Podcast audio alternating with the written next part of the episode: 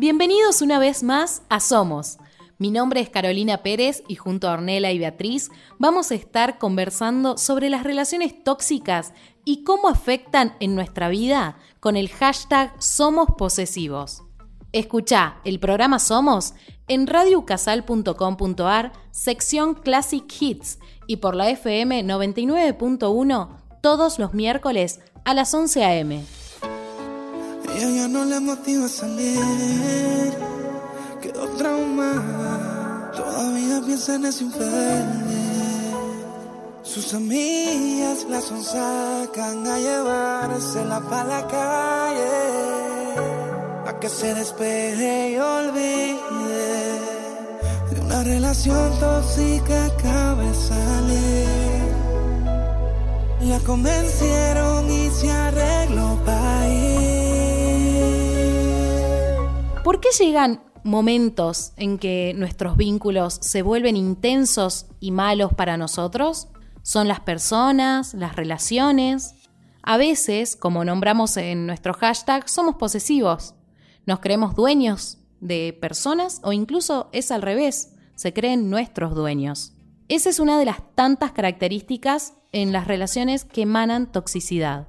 Creo que para poder reconocer por qué suceden estas cosas, debemos tener en cuenta algo más profundo, que proviene de nosotros mismos, nuestra autoestima. Nuestro amor propio, que últimamente escuchamos hablar un montón, va más allá de aceptarse y mostrarse contento con uno mismo. Es realmente estarlo y ser capaz de conocernos y reconocer errores e incluso aceptarnos con ellos.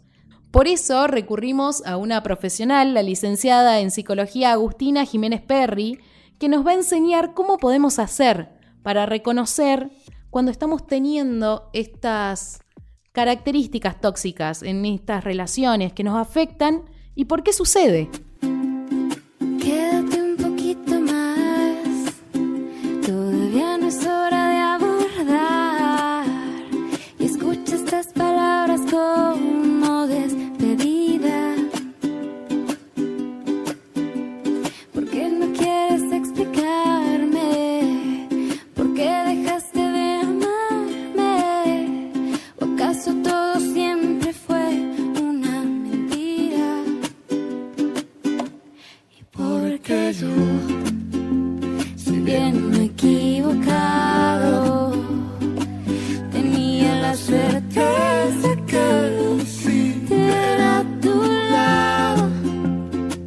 Yo creo que lo clave es identificar si en una de las partes hay malestar dentro de una relación o un vínculo. Y también eh, tener en cuenta la forma de vincularme.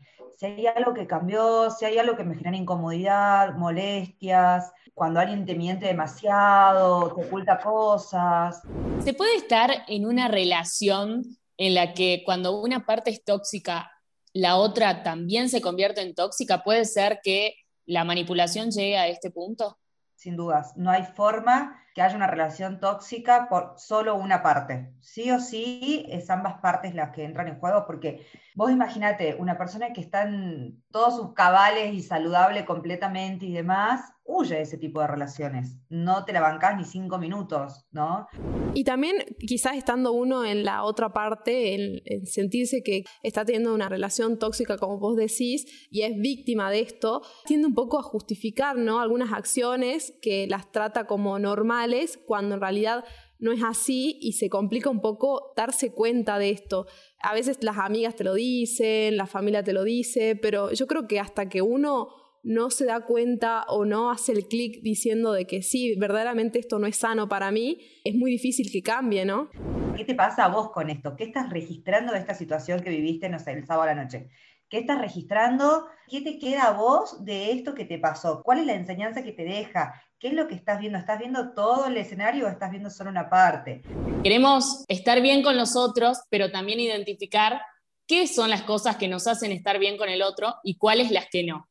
Creo que la pregunta es esa, poder decirnos, che, realmente estoy donde tengo ganas de estar, donde quiero estar, estoy disfrutando de esto que me está pasando, no me está gustando, quiero salir de acá, saber pedir ayuda a tiempo, me parece que eso es clave para poder identificar qué nos está pasando. Como digo, muchas veces no nos detenemos a hacer eso, así que sería bueno hacer esta invitación, ¿no? Que nos empecemos a preguntar si realmente estamos donde tenemos ganas de estar y donde queremos estar. No decir solamente, bueno, yo soy así y ya está, sino tratar de tener un pensamiento, una actitud eh, generosa con el otro, pero tampoco llegar al otro extremo en donde ya uno termina siendo permisivo y haciendo cosas que no quiere para seguir con la relación.